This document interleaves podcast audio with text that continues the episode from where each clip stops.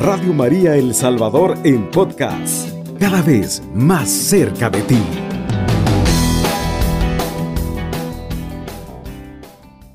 Queridos hermanos que están en sintonía del 107.3 del FM de Radio María El Salvador. Bienvenidos a este su programa Corazón de Adorador.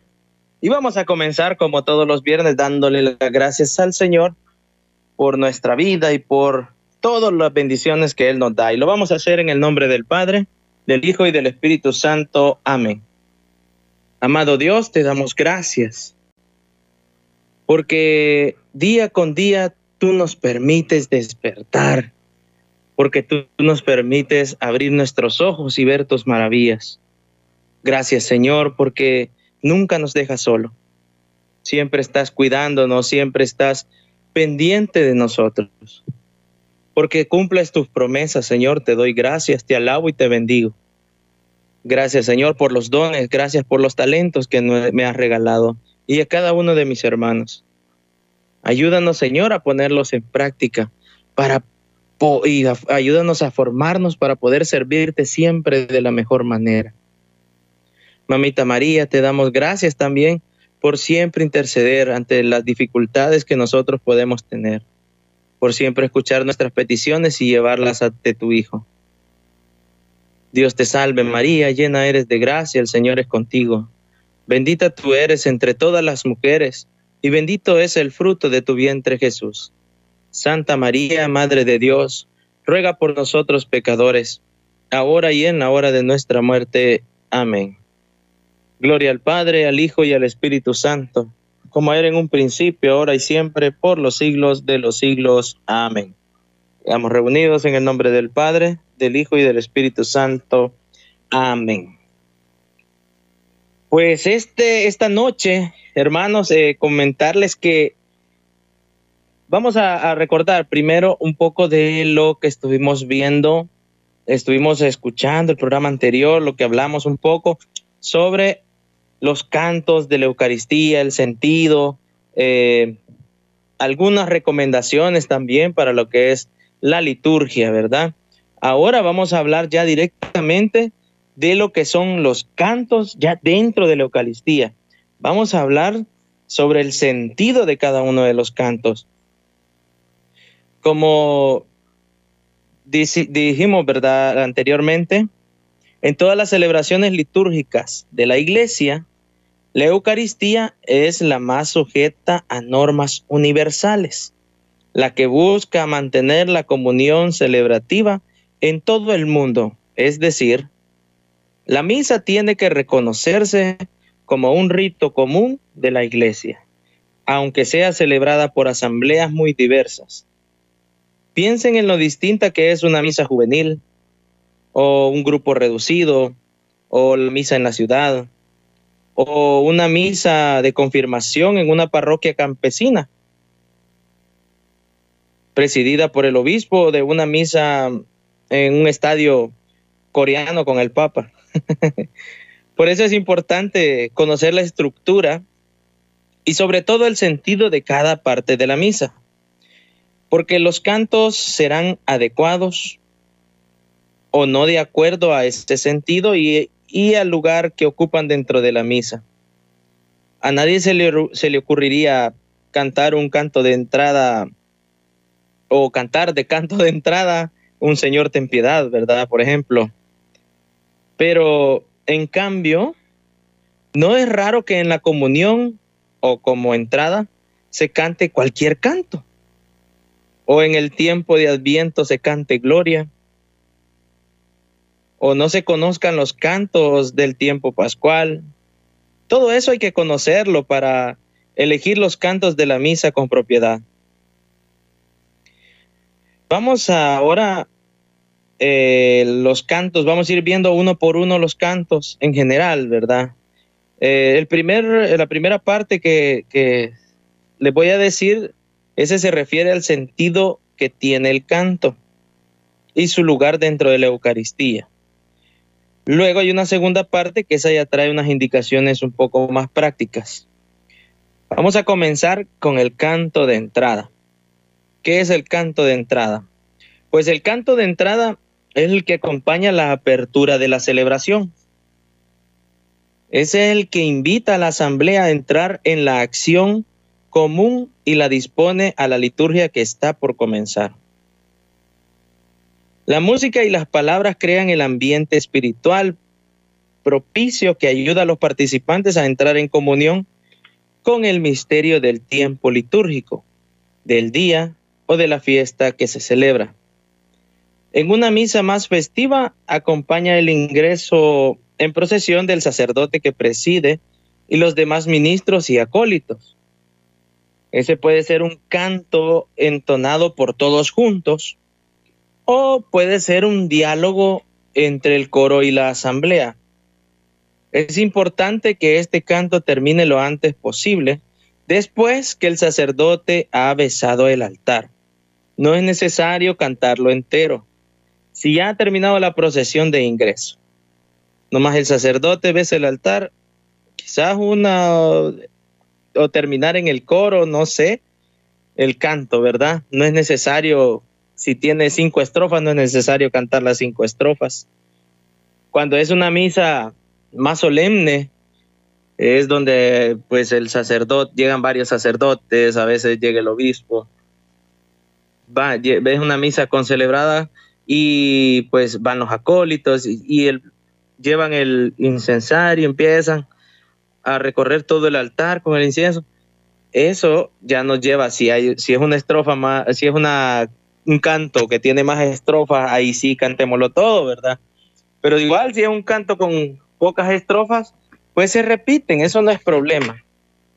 Hay que repetir hasta que el sacerdote bese el altar, ahí hay que ir terminando. El canto de entrada, una vez eh, me explicaba a mí un, sacerdote, me decía el canto de entrada a la fuerza para que sea, digamos, litúrgico. Decía, mi párroco fue el padre Wilfredo, nos decía una vez en una formación para ministerios para que el canto sea litúrgico, tiene que llamarnos a todos a, vivir lo, que les decía, a, vivir esta celebración. Nos tiene que llevar a, disponer nuestro corazón a la liturgia que vamos a comenzar. La asamblea tiene que entrar en ese proceso para que, como quien dice, para que nos caiga el 20, ¿a qué vamos? Por eso dice el canto, Qué alegría cuando me dijeron, vamos a la casa del Señor, ya están pisando nuestros pies. A sus puertas Jerusalén, dice. Dice el otro canto eh, bastante común de, la, de una misa, misa mm, campesina, creo que le llaman, la que dice, vamos todos al banquete, a la mesa de la creación. Vamos todos, hay que hacerlo general invitar al pueblo. Ese es el canto de entrada. Porque el canto de entrada no va a decir, voy yo solo al banquete. No, ¿verdad? Porque el Señor nos invita a todos. ¿Verdad? Vienen con alegría, Señor. Es otro ejemplo. Vienen con alegría, Señor. Cantando vienen con alegría, Señor. Los que caminan por la vida. Entonces, todo es hacerlo general invitar al pueblo a cantar. Eh, les decía, un diálogo entre el coro y la asamblea puede ser eh, que el coro cante, digamos, las estrofas y el pueblo que cante el coro. Invitar al pueblo a cantar, a unirse, a meterse en la liturgia, a meterse en el, acto que estamos. Invitar siempre es bueno decir en la parte de los coros, invitar a todos y decir ahora todos o repitan todos, ¿verdad? Y así pues ya nos vamos incluyendo a todos y todos van entrando en esa misma sintonía de esta celebración en la que vamos a estar. Ahora vamos a hablar del acto penitencial. Este es el canto del perdón. Unos le dicen el Kyrios, otros le llaman Señor ten piedad, y es un canto que nos ayuda a reconocernos pecadores y necesitados de la misericordia del Señor para celebrar y para vivir consecuentemente nuestra vida cristiana. Eso ya tiene una estructura hecha, nosotros no podemos inventar. Si vamos a cantar un Señor ten piedad, un Kiries, tiene que ser, tiene que llevar tres partes obligatoriamente. Señor ten piedad, Cristo ten piedad, Señor ten piedad. Ese es el texto que aparece en el misal. Se puede musicalizar ese texto o bien componer otro con esas tres partes. Si se compone uno nuevo, hay que cuidar el sentido del canto. Recuerden que es para pedir perdón por nuestros pecados, por nuestras faltas, por nuestras limitaciones y confiar en el perdón y la fuerza que nos regala el Señor. Siempre el canto de ten piedad, ¿verdad?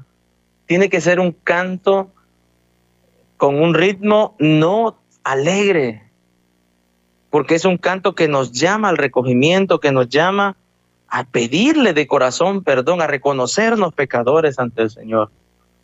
Y le decimos, Señor, ten piedad de nosotros. Cristo, ten piedad.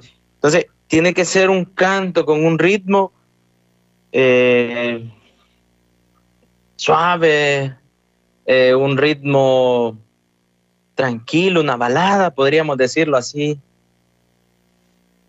para que todo el, todo el ambiente nos lleve a eso, a reconocernos pecadores. No vamos a cantar el ten piedad.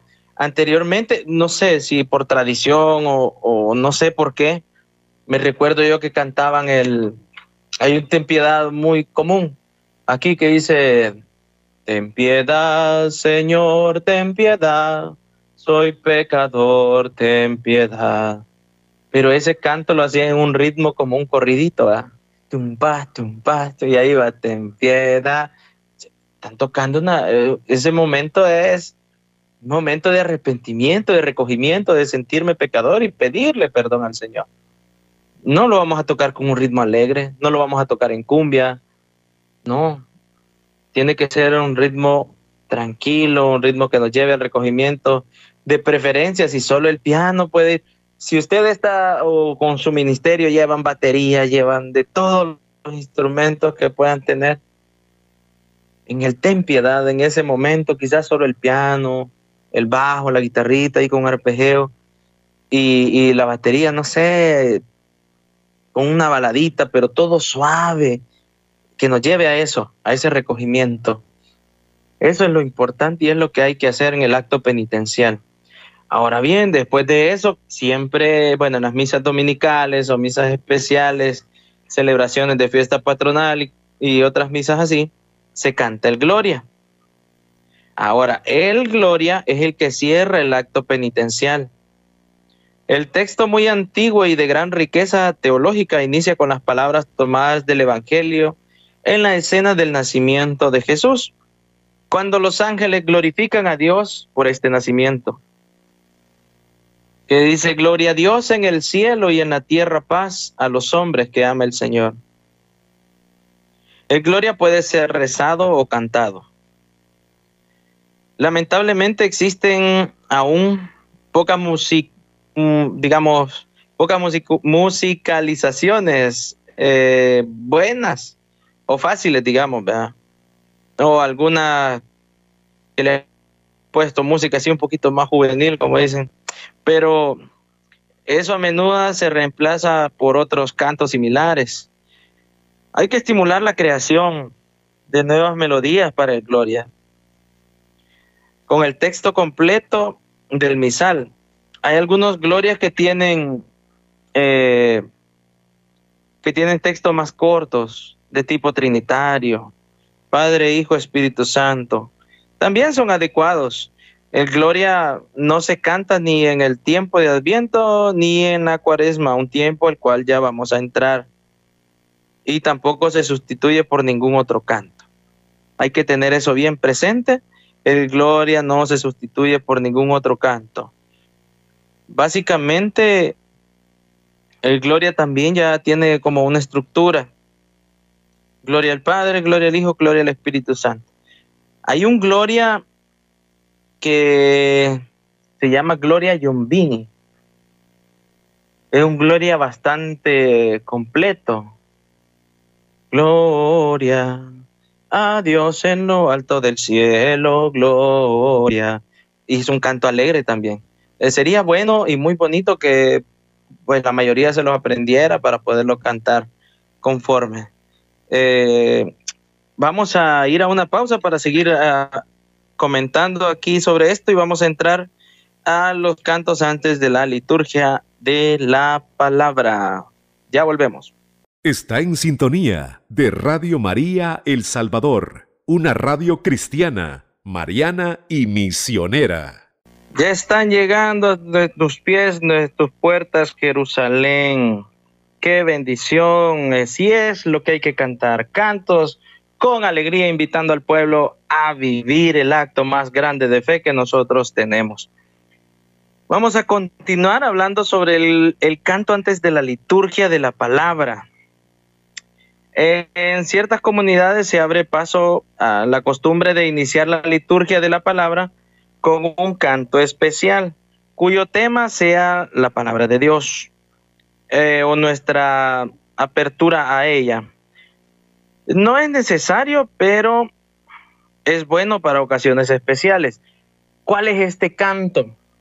Muchas veces, bueno, hay algunas parroquias y sacerdotes que acostumbran a hacer estas cosas, que dicen, después del canto, termina el tempiedad, termina el gloria, va la liturgia de la palabra. Entonces hacen el ingreso de la palabra de Dios.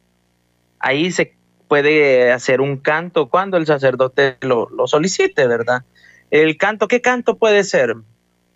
Por ejemplo, tu palabra me da vida, confío en ti, Señor. Podemos cantar eso también. Este, vamos a escuchar con amor, con amor Vamos a escuchar la palabra del Señor. Ah, todos esos cantos se pueden cantar en la liturgia antes de la palabra, el canto antes de la liturgia, ¿verdad? Pero eso es en ocasiones especiales. No es necesario si el sacerdote no lo solicita o si en la parroquia no están acostumbrados a hacer eso, no hay problema. Ahora vamos a hablar sobre el salmo responsorial el salmo es parte de las lecturas de la misa, ¿verdad? Es bueno no cambiarlo por otro canto. Es bueno asimismo aprender a cantarlo, hallarle música. Sale muy bien y es conforme a una antigua tradición de la iglesia. Cuando las estrofas las canta un solista, hombre o mujer, y la antífona toda la asamblea junta. Eh, si no se cuenta con un salmo musicalizado, se puede leer las estrofas y cantar una antífona adecuada. Por ejemplo, algún canto breve o en último caso se puede sustituir por otro salmo de nuestro cantoral o bien por un canto tipo meditativo o tranquilo. Eh, pero es necesario, mire, musicalizar el, los salmos, la antífona del salmo. Eh, muchas veces es, fácil, digamos, porque al final uno se lo adecua a, a la voz de, no, de cada quien, ¿verdad? Pero también, hoy, como les, siempre les he repetido, con la bendición del Internet, con la bendición que tenemos hoy, hay muchos eh, salmos usted puede buscar en YouTube eh, el salmo tal, cantos, el, sí, canto del salmo del, de la misa, digamos, del domingo. Aquí en la parroquia el sacerdote, nuestro párroco nos dijo una vez, claro, eso varía dependiendo el sacerdote, vea los gustos al final del sacerdote, pero es, sería muy bueno, por eso nos dijo el sacerdote nosotros que se cantara por lo menos el estribillo, ¿verdad? Que es lo que respondemos, lo que responde la asamblea, para que el pueblo conteste, porque tenemos la mala maña como que si no es con nosotros, a veces en la, misa, eh, no contestan. El salmista, el que está leyendo el salmo, viene, lo lee, y después a la hora de responder, nadie responde. Entonces, igualmente el coro tiene que estar pendiente. Si no se va a cantar, por lo menos de contestar. Pero es muy bueno cantarlo. Como ya eh, eh, les dije, pues es conforme también a una antigua tradición de la Iglesia Católica. Ahora vamos a ver lo que es la aclamación antes del Evangelio. Aleluya significa alaben a Yahvé. Y en la historia del cristianismo ha sido una aclamación de alegría por la resurrección de Cristo que celebramos cada domingo. Alaben a Yahvé porque Jesucristo está vivo. La alegre aclamación de, del aleluya antes del Evangelio prepara a la escucha de la palabra de Jesucristo y acompañan las misas festivas la procesión del diácono o sacerdote que lo proclamará. En las normas del misal dice que de no cantarse es mejor eliminarlo. Tan importante se considera cantarlo. El leccionario contiene para cada evangelio un versículo propio que puede ser leído o cantado entre los aleluyas solamente eh, en los 40 días del tiempo de cuaresma no se canta aleluya, sino que se sustituye por otro canto breve de aclamación al Evangelio, porque, eh, ver, pero que no contenga la palabra aleluya. El aleluya se vuelve a cantar solamente en la Pascua para anunciar la resurrección de Cristo. En algunas comunidades se canta también el aleluya u otro canto breve al final de la lectura del Evangelio. El aleluya se suspende ya en este tiempo de cuaresma que se nos acerca. Vamos a suspender el aleluya, eso ya no se, no se va a cantar. Ya escucharon, si alguien solo cantaba aleluya, aleluya, y no sabía qué significaba, pues aleluya significa alaben a Yahvé, alaben a Dios, alabar al Señor por su resurrección. Por eso es que cantamos aleluya. Ahora bien, eh, si no lo cantamos, dice aquí que es mejor eliminarlo, pero eso dice el misal, ¿verdad? Entonces ahí nos damos cuenta que es muy importante cantarlo. Eh, para cada evangelio hay un versículo propio, puede ser leído y cantado entre los aleluyas. Algunas, igual vean, algunas parroquias, porque esto es bien, bien variable en ese aspecto, porque algunas parroquias sí hacen que el coro, digamos, solo diga eh, la parte aleluya, aleluya cantado, ¿verdad? Luego ellos leen la estrofa, que es lo que dice la aclamación antes del Evangelio, que está en el misal. Luego vuelve a contestar el coro, la aleluya. Aquí, eh, bueno, yo recuerdo había un, un hermano se llamaba Manuel, el hermano Manuel Moraga. Él era el que encargado del coro en el tiempo que yo era niño. Yo era bichito, como decimos. En ese tiempo él era el encargado del coro. Él todas las veces cantaba eh, la estrofa, digamos, o la aclamación esa que está antes del Evangelio. Siempre los domingos él la, cantaba. Lo que hacía él era poner la hojita en ese entonces, ¿verdad? o el misal. Y empezaba a cantar, él, él cantaba esto que dice, aleluya, aleluya, aleluya. Eso es lo que él cantaba. Y ya después venía y decía lo que estaba escrito ahí en la aclamación. Por ejemplo, a veces cantaba, tus palabras, Señor, son espíritu y vida, y tú me das, no sé, no me recuerdo ya, pero ahí, se mete uno con, la, con lo que dice la aclamación, puede cantar eso. O si no, pues simplemente cantar cuando ya uno se pone de acuerdo también con el hermano que está de, monitor, ¿verdad? En la, misa. Cantar eh, lo que él, él, él lee y usted canta. Él lee y usted canta. Eso es lo que sería.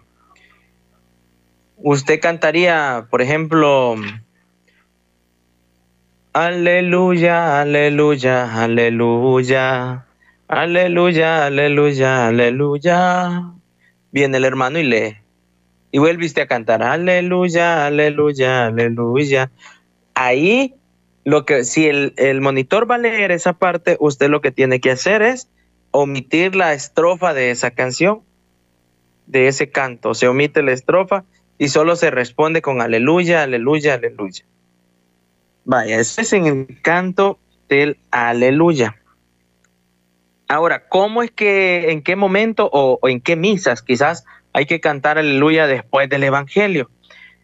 Eh, se puede cantar, normalmente eso se canta en las misas ya más solemnes, eh, donde hay un sacerdote, donde hay un, eh, está el obispo, digamos, o otro sacerdote, que él es el que lee el Evangelio.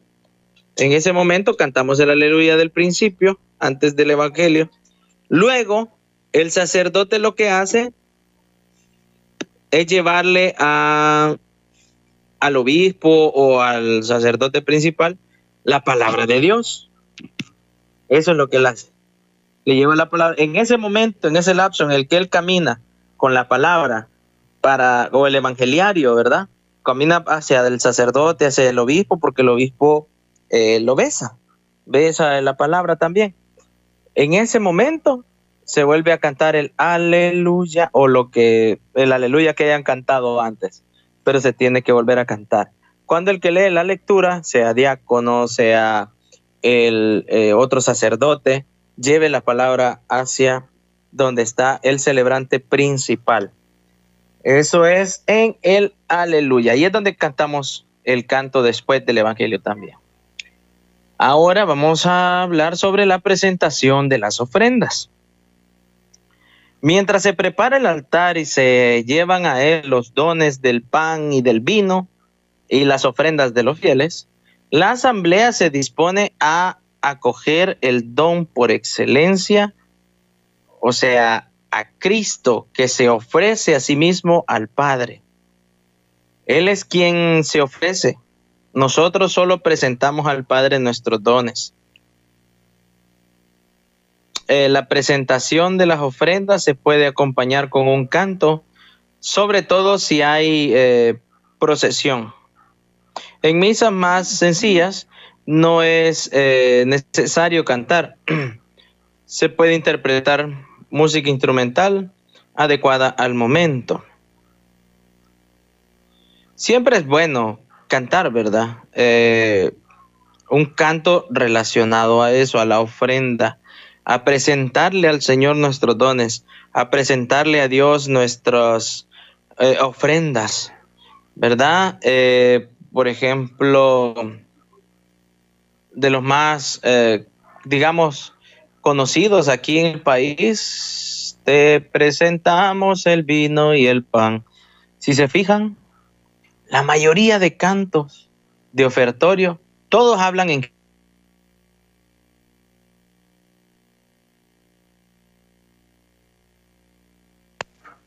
te presentamos todos juntos, la asamblea junta es la que presenta. Eso es bueno que lo llevemos siempre lo tengamos presente, porque ese va, te presentamos el vino del pan, el otro te ofrecemos, Padre nuestro, todos juntos te ofrecemos, Padre nuestro. Eh,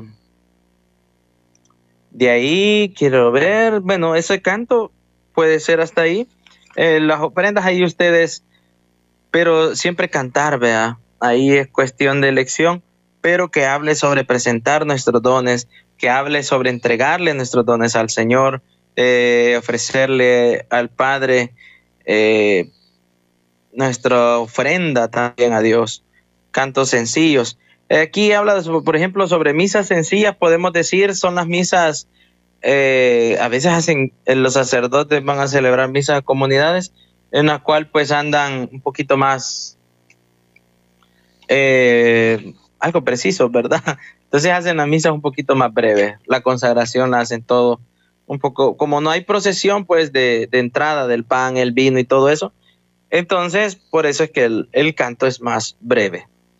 Un canto muy importante y es el que vamos a hablar ahorita es del santo. El santo es el único canto que en el misal se anuncia como canto. Por eso con los ángeles y arcángeles te alabamos cantando. Es bueno cantarlo siempre y no cambiar en lo esencial el hermoso texto bíblico de Isaías de su texto tradicional. Se le pueden inventar, inventar diversas melodías. Es un canto vivo y alegre y una verdadera profesión de fe. Vamos a ir a una pausa y vamos a regresar para continuar hablando de El Santo. Está en sintonía de Radio María El Salvador, una radio cristiana, mariana y misionera. Osana en el cielo al Señor. Ese es el santo. Es un santo solemne, le llaman aquí algunos. Un santo muy bonito. Tiene una muy bonita melodía. Pues como les decía sobre el santo, pues el único, es el único canto que, se, que, que dice pues ahí en el misal, que es canto que el sacerdote dice, con los ángeles y arcángeles te alabamos cantando.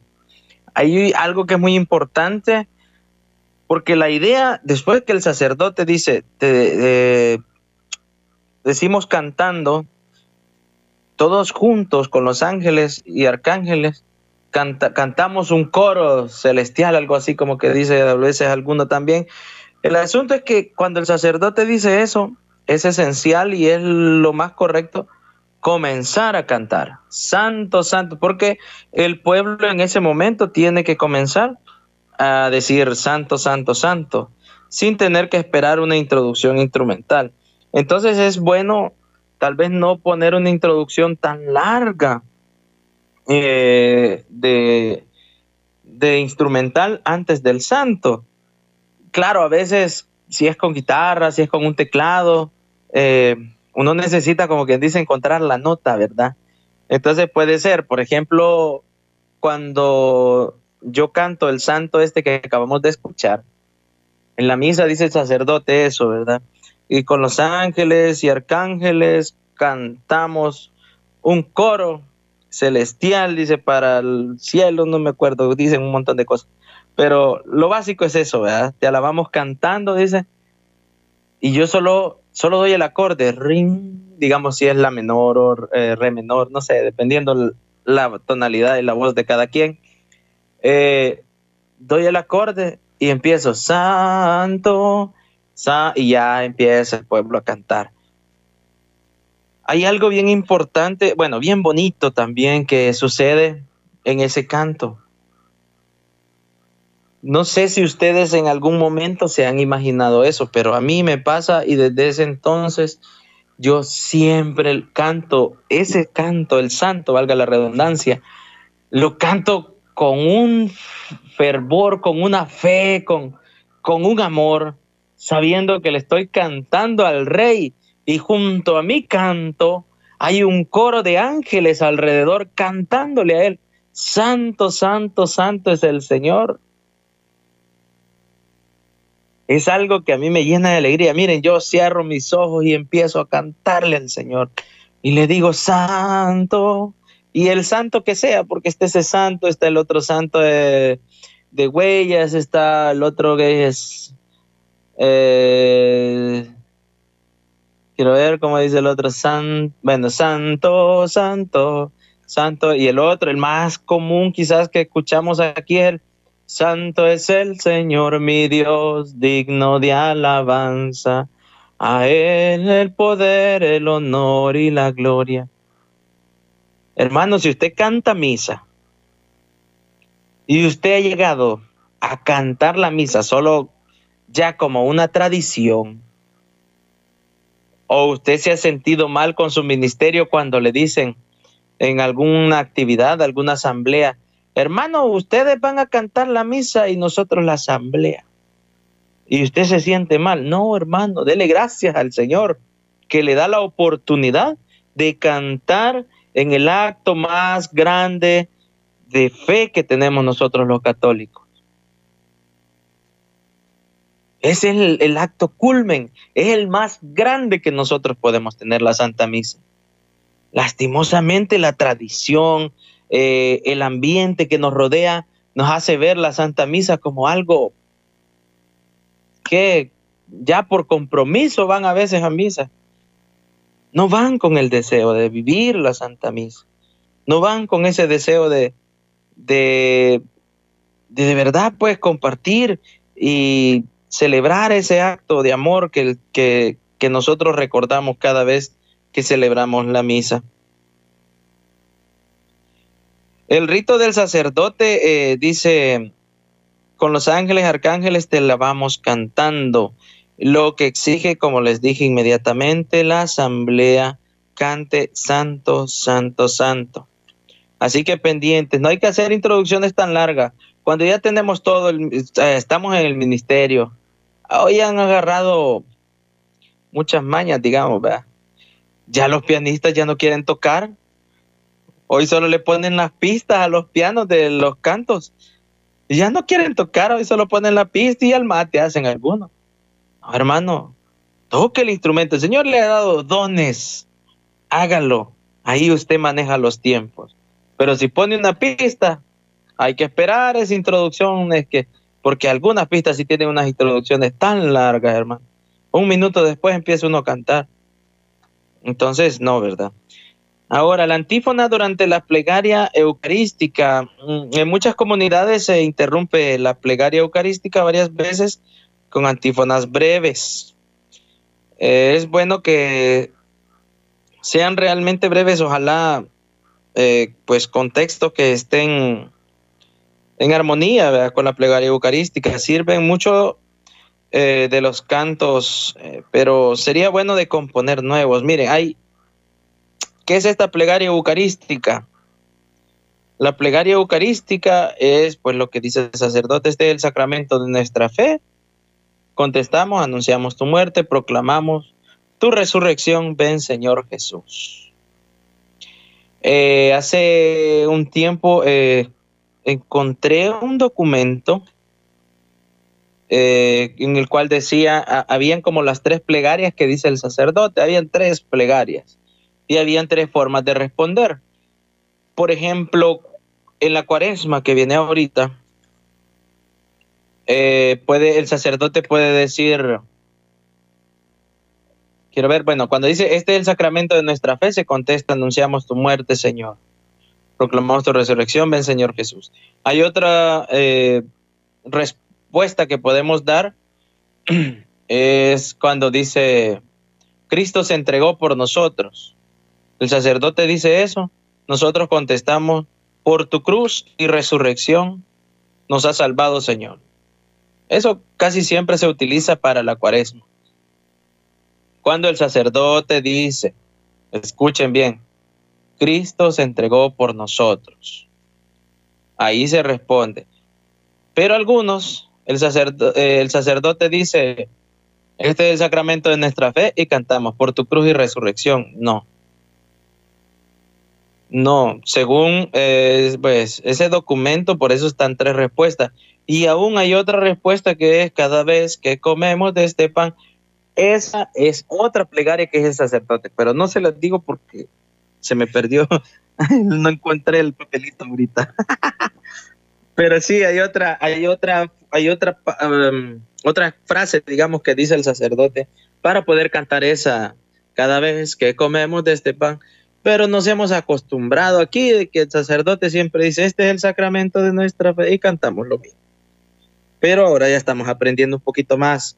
Ahora, si alguien de los que me está escuchando sabe otra frase, otra forma de responder, pues igual, ¿verdad? Mándeme un mensajito ahí de texto o un audio y pues, salimos de esa duda, ¿verdad?